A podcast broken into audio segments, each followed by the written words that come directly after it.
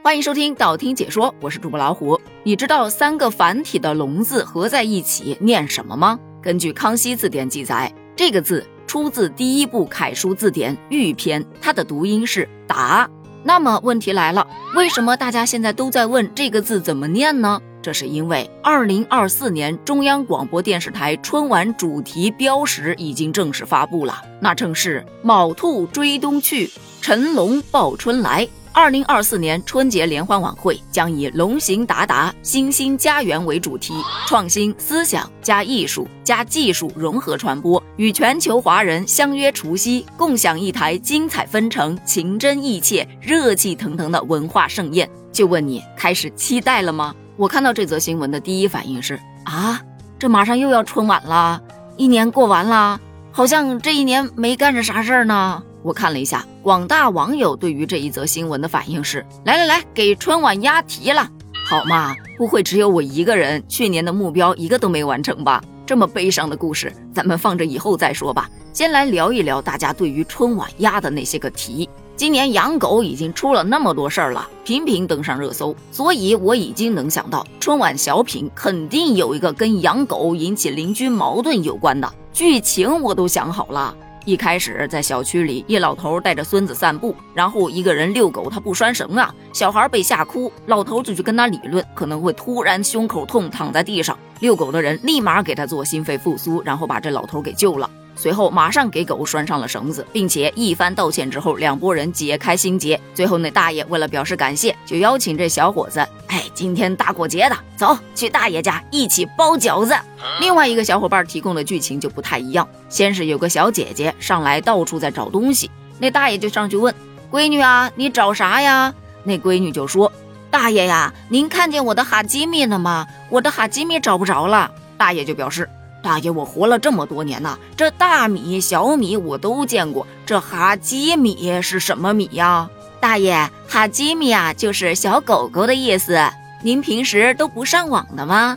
这大爷回一句：尊嘟假嘟啊，然后开始唱空隆康啷康啷康。可能是画面感太强，很多小伙伴表示，如果春晚要是敢出现空龙康啷什么尊嘟假嘟，我第一时间把电视机给砸了。前段时间不是春节放假安排出炉吗？除夕当天要上班，引发很大的热议，所以大家根据这个点又创作出了一个节目。年三十儿，公司的员工怨声载道，哎，今年又回不了家了。然后领导就出来劝，哎，站在工作岗位上为广大人民服务，这是你的光荣。员工顿时热泪盈眶，老板是我的思想觉悟低了呀。然后大家都在公司里头一起包饺子，我跟你想的不太一样。我想的是大年三十儿，父母啊给孩子打电话，爸爸妈妈要上班，赶不回来了。然后那刚上小学的孩子非常懂事的说：“爸爸妈妈，你们忙吧，我可以自己照顾好自己的。”邻居知道这件事之后，把他带回家一起包饺子。哦，对了，还有以前特别火的梗是社恐和社牛，现在是什么 I 人，什么 E 人，对吧？这不也可以整个小品吗？不管是 I 人还是 E 人，我们都是相亲相爱的家人。来，大家一起包饺子。嗯，很好。相信春晚导演已经拿出他的小本本，又划掉了一个节目。咱就是说，现在的网友真的脑洞特别的大。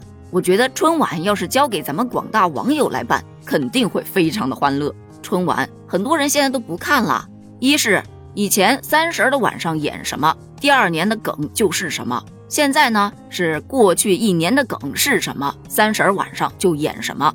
换言之，就是以前的春晚小品是给大家提供段子，现在则是网络段子大集锦。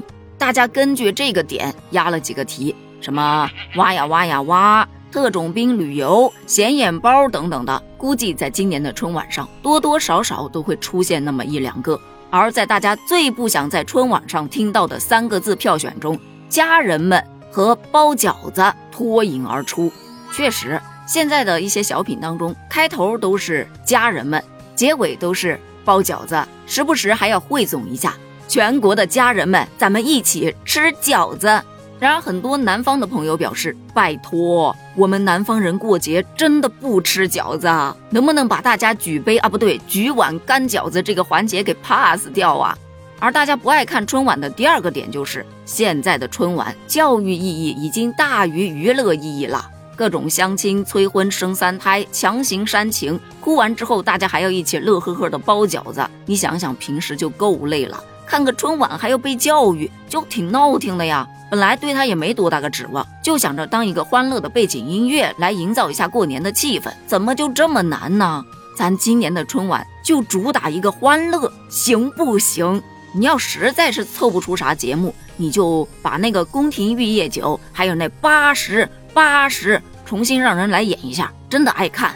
这个点呢，我记得以前看过一个关于赵本山大叔的采访，本山大叔就说了，其实春晚小品呢，它最大的主题就是快乐，那个作品教育不了人的。三百六十五天了，都在这个教育的过程当中走过，就这一晚上你还教育他有什么用？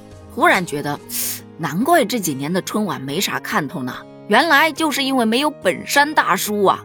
那对于这二零二四年龙年的春晚，你觉得哪个热点话题会成为主旋律呢？你有没有什么特别想看到的或者不想看到的节目或梗呢？欢迎在评论区留言哦。生活正当时，快乐不延迟，咱们评论区见。拜拜。